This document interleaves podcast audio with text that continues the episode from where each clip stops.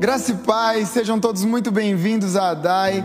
É, eu estou muito feliz em poder estar aqui compartilhando esse tempo junto com você, com a sua família.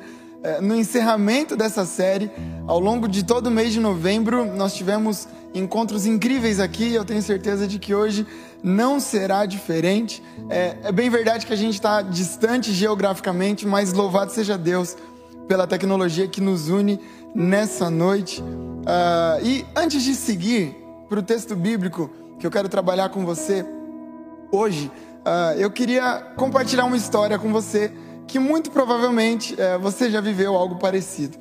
Quando eu era pequeno, eu lembro que eu pedia algumas coisas para o meu pai e para minha mãe. Uh, eu pedia para comer um doce antes do jantar, eu pedia para passar um final de semana na casa de algum amigo, de algum primo, ah, enfim. Em alguns momentos eu recebia sim como resposta. Em outros momentos eu recebia não como resposta. Eu, eu confesso para vocês que uh, quando eu recebia não, eu não entendia muito bem porque por que não comer um doce antes do jantar? Qual é o problema? Na cabeça de uma criança, nenhum problema.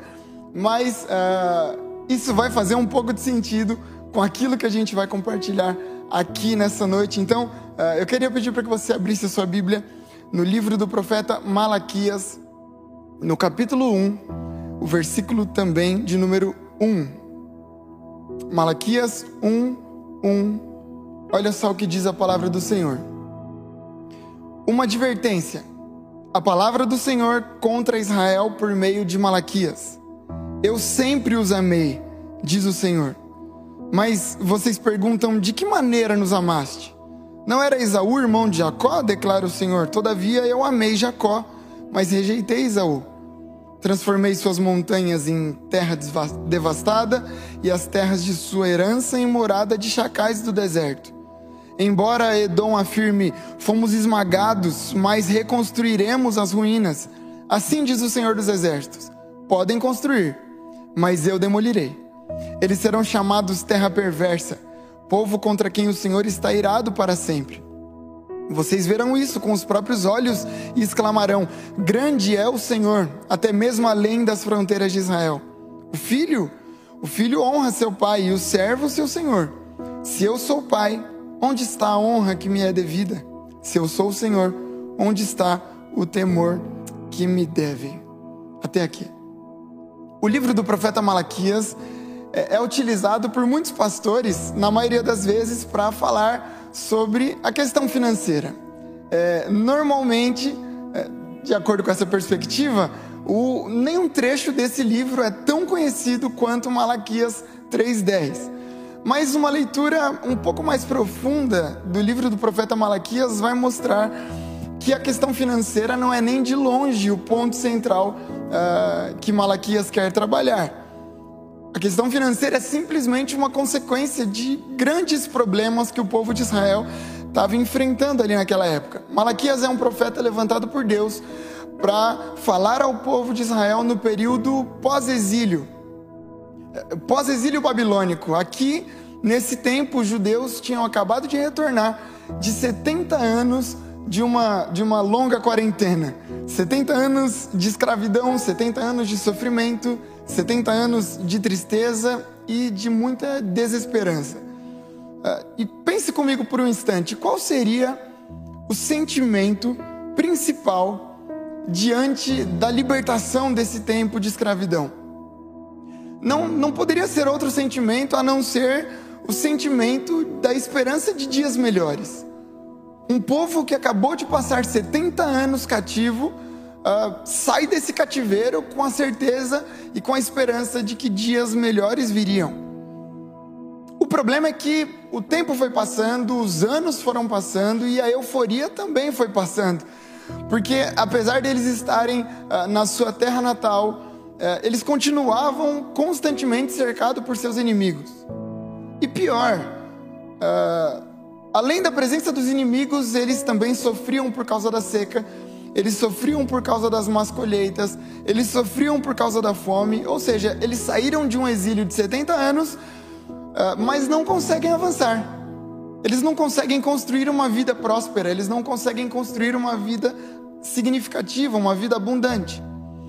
E é justamente nesse momento que a dúvida sobre o amor de Deus surge no coração daquele povo. Em outras palavras, eles começaram a pensar. Eles começaram a pensar, não a gente, tá?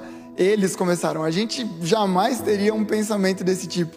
Eles começaram a pensar como Deus pode dizer que nos ama se a nossa vida vai de mal a pior. Como Deus pode dizer que nos escolheu se a nossa vida continua pior do que a vida dos povos que estão ao nosso redor. Graças a Deus que esse tipo de pensamento jamais passaria ou jamais passou pela nossa cabeça. O problema é que esse sentimento foi levando o povo de Israel para longe de Deus. Eles literalmente se perderam no meio dos seus pecados. A começar pela liderança, que começou a desprezar aquilo que era parte fundamental da vivência religiosa do povo. Ao invés de oferecer sacrifícios uh, excelentes para Deus, ao invés de oferecer aquilo que eles tinham de melhor, eles entregavam justamente o que eles tinham de pior.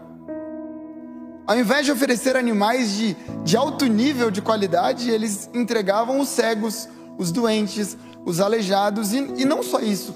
A crise moral, nesse momento da história, era tão grande que o texto bíblico vem dizer que a própria liderança zombava do culto que eles mesmos ofereciam. Olha só isso, Malaquias 1, versículos 12 a 14. Vocês profanam o meu nome ao dizerem que a mesa do Senhor é imunda e que a sua comida é desprezível, e ainda dizem: Ah, que canseira, e riem dela com desprezo, diz o Senhor dos Exércitos. Quando vocês trazem animais roubados, aleijados e doentes e os oferecem em sacrifício, deveria eu aceitá-los das suas mãos? Pergunta o Senhor. Maldito seja o enganador que, tendo no rebanho um macho sem defeito, promete oferecê-lo e depois sacrifica um animal defeituoso, diz o Senhor dos Exércitos. Pois eu sou um grande rei e o meu nome é temido entre as nações. Ou seja, gente, a bagunça era tão grande que nem mesmo os pastores acreditavam na sua própria pregação. E se os pastores não acreditavam, quem dirá o povo? Enfim, é debaixo dessa realidade que Deus levanta um homem chamado Malaquias para combater e, e advertir o povo de que a conduta deles era totalmente contrária àquilo que o Senhor esperava. Particularmente, eu acredito que esse texto de Malaquias traz um, um choque de realidade para a gente. Porque, principalmente nos últimos anos, nos últimos meses, até mesmo nas últimas semanas, Existe uma tendência surgindo de, de algumas linhas teológicas que acabam romantizando a fé. Meados de 2010, eu uh, me lembro de como foi o tempo em que eu tentava conquistar a Cacá, que hoje é a minha esposa. Eu me lembro de um dia em que a gente assistiu uh, dois filmes na sequência no cinema, com direito a um combo de batata, uh, de batata frita, não, de pipoca e de refrigerante. Quem dera vendesse batata frita no cinema, fica aí uma dica. Nessa época eu estava disposto a fazer qualquer coisa para conquistar a Kaká. Por quê? Porque eu já amava. A impressão que eu tenho é que, é, teologicamente falando, alguns pastores e líderes querem vender a ideia de um Deus parecido com esse sentimento que eu tinha um Deus que aceita tudo porque nos ama. Um Deus que não exige nada em troca. Por quê? Porque nos ama. Eu quero deixar uma coisa registrada aqui. Eu, eu acredito completamente no amor de Deus. Eu acredito que a graça é de fato um favor imerecido. Um favor que nós nunca, apesar da quantidade de coisas que a gente possa fazer, jamais vamos merecer. Mas quando eu olho para a realidade de Malaquias, eu percebo ao menos duas verdades, e são essas verdades que eu quero compartilhar com você hoje, que precisam estar gravadas no nosso coração nessa noite. A primeira verdade: a correção também é um sinal do amor de Deus. Eu vou repetir: a correção também é um sinal do amor de Deus. Como a gente disse lá atrás, o povo de Israel está vindo de uma sequência de péssimos anos e eu sei que todos nós já vivemos dias assim, meses assim, anos assim, tempos em que plantamos e não colhemos. Trabalhamos, mas a impressão que a gente tem é de que uh, o nosso trabalho é em vão. É como a minha avó dizia: quanto mais eu oro, mais assombração aparece. Quanto mais a gente trabalha, quanto mais a gente faz, parece que menos as coisas fluem. Agora, diante de tempos assim, essa é uma verdade que precisa conquistar o nosso coração. O amor de Deus não é revelado apenas quando Ele dá, o amor de Deus também é revelado quando Ele tira. Eu vou dizer de novo: quem sabe você chegou a essa transmissão frustrado porque tem sido corrigido por Deus. Ouça isso: existem construções demolidas na nossa caminhada, não porque Deus é mau, mas justamente porque Deus nos ama. Ele nos ama demais para nos ver perdidos longe dos seus propósitos. A correção também é um sinal do amor de Deus. Eu fico imaginando, naquele exemplo que eu dei, se os meus pais me dessem tudo que eu pedia quando era pequeno. Se os meus pais dissessem sim para todos os meus pedidos.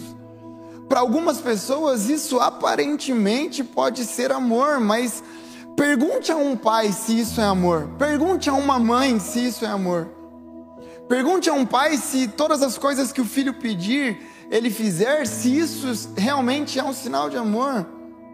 Sabe, irmãos, amor não é sobre dar o que o filho quer, amor é sobre dar o que o filho precisa. Se nós acreditamos que todas as coisas cooperam para o nosso bem, então nós vamos acreditar que até mesmo os nãos de Deus também vão cooperar para o nosso bem.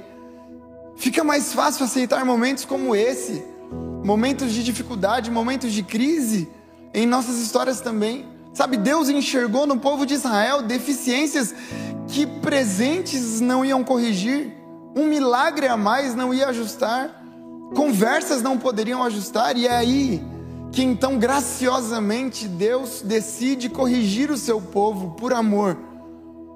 Sob essa ótica, olha só o que o escritor aos Hebreus diz no capítulo 12, versículo 5: Vocês se esqueceram da palavra de ânimo que ele lhes dirige como a filhos? Meu filho, não despreze a disciplina do Senhor, nem se magoe com a sua repreensão. Por quê? Porque o Senhor disciplina aqueles a quem Ele ama e castiga todo aquele a quem aceita, aceita como filho. Suportem as dificuldades, recebendo-as como disciplina. Deus os trata como filhos. Pois qual filho que não é disciplinado por seu pai? Se vocês não são disciplinados e a disciplina é para todos os filhos, então vocês não são filhos legítimos, mas sim ilegítimos. Além disso, tínhamos pais humanos que nos disciplinavam e nós os respeitávamos. Quanto mais devemos submeter-nos ao Pai dos Espíritos para assim vivermos. Nossos pais nos disciplinávamos por curto período, segundo lhes parecia melhor, mas Deus nos disciplina para o nosso bem, para que participemos da sua santidade. Nenhuma disciplina parece ser motivo de alegria no momento, mas sim de tristeza. Mais tarde, porém, produz fruto de justiça e paz para aqueles que por ela foram exercitados. Louvado seja Deus. Que presente, irmãos, Deus está nos dando nessa noite. Quem sabe seja exatamente uma fase como essa que você esteja vivendo uma fase de correção, uma fase de ajustes, uma fase de alinhamento. Eu tenho uma boa notícia para te dar. Enche o seu coração da certeza de que o Pai corrige o filho a quem ele ama significa que a disciplina é uma evidência do amor de Deus. Ei, irmãos e irmãs, a correção do Senhor não, não tem o objetivo de fazer a gente sofrer, não. A correção do Senhor tem o objetivo de nos aperfeiçoar. E essa é justamente a minha primeira oração por nós nessa noite. Que a gente seja capaz de reconhecer o amor de Deus através da correção que sejamos capazes de reconhecer o amor de Deus também nos nãos que Ele nos dá, na certeza de que, como bom Pai, Ele sabe exatamente aquilo que é melhor para nós, em nome de Jesus. E a segunda lição que eu aprendo com esse texto é que a vida abundante não é sinônimo de uma vida sem problemas.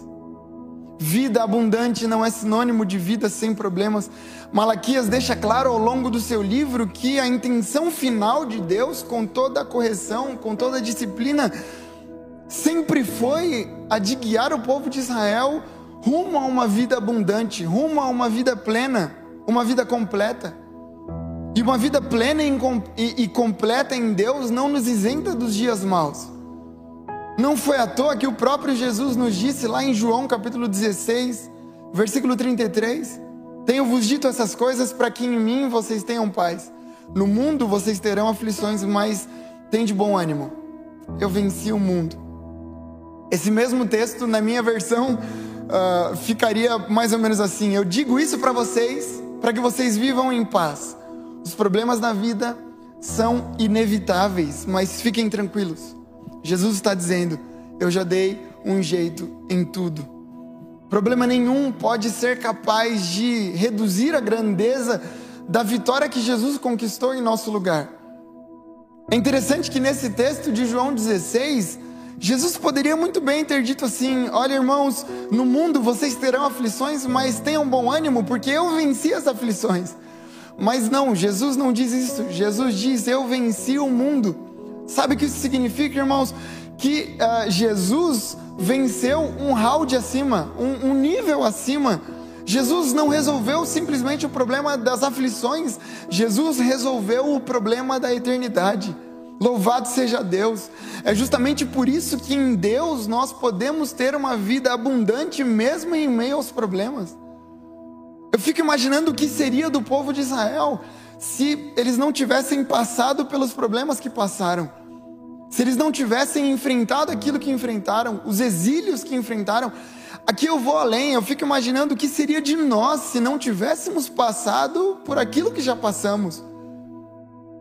A maturidade que nós alcançamos em Deus é resultado direto daquilo que enfrentamos e dos problemas que Ele nos ajudou a enfrentar.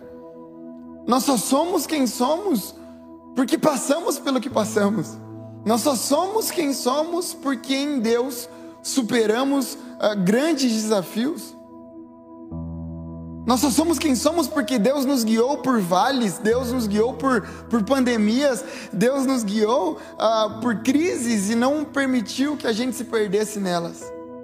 Por isso, a minha segunda oração por nós nessa noite é que a gente tenha maturidade para saber que caminhar com Jesus não vai nos isentar dos problemas, mas nos dará certeza de que, mesmo em meio ao caos da vida, mesmo em meio às crises da vida, haverá vida abundante em Deus para nós. Eu não consigo garantir para você que ao final desse sermão você vai ter uma vida sem problemas. Eu não consigo, gostaria, mas eu não consigo.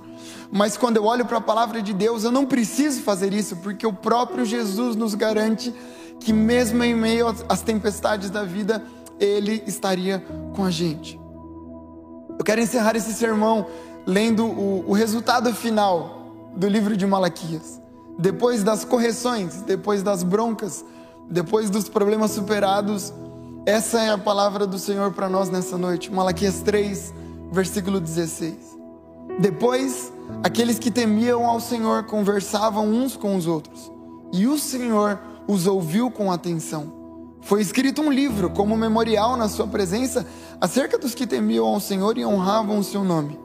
No dia em que eu agir, diz o Senhor dos Exércitos, eles serão o meu tesouro pessoal. Eu terei compaixão deles como um pai tem compaixão do filho que lhe obedece. Então vocês verão novamente a diferença entre o justo e o ímpio, entre os que servem a Deus e os que não servem. Eu não vim nessa noite pregar uma uma teologia da derrota, uma teologia da crise, não, de maneira alguma. O meu objetivo aqui nessa noite é dizer para você e para o seu coração que o nosso Deus ele é bom o bastante para fazer pelo menos duas coisas. Primeiro, nos corrigir em amor. E segundo, usar o dia mal em nosso favor. Confie no Senhor de todo o seu coração, em nome de Jesus. Eu quero orar por você e pela sua família nessa noite. Se você pode, feche seus olhos e vamos orar. Pai, muito obrigado. Obrigado porque a sua correção não é para nos matar, a sua correção é para nos ensinar. A sua correção é para nos aperfeiçoar. Obrigado, porque é, o Senhor é um bom Pai. O Senhor cuida de nós como filhos e, e a gente sabe que, como Pai, o Senhor sabe o que é melhor para nós. Nos perdoe pelas vezes em que, como crianças mimadas, a gente acredita que sabemos o que é melhor para nós. A gente tem certeza, Pai, de que comer o doce antes do jantar é o certo a se fazer, mas o Senhor é um bom Pai e o Senhor sabe nos corrigir, o Senhor sabe nos guiar pelo caminho certo. Obrigado por isso. Obrigado é, pelas correções da vida e, e nos ajude a ter a maturidade necessária para enxergar o seu amor em cada uma delas. Em nome de Jesus, obrigado porque o Senhor também é capaz de usar o dia mal em nosso favor. Apesar da vida ser dura muitas vezes, apesar uh, de caminhar com o Senhor não nos isentar dos problemas, a gente sabe que temos tudo que precisamos, porque se não nos falta o Senhor, não nos falta nada. Muito obrigado. A Ti o nosso louvor e a nossa adoração para sempre. Amém e amém. Que Deus te abençoe, em nome de Jesus. Amém.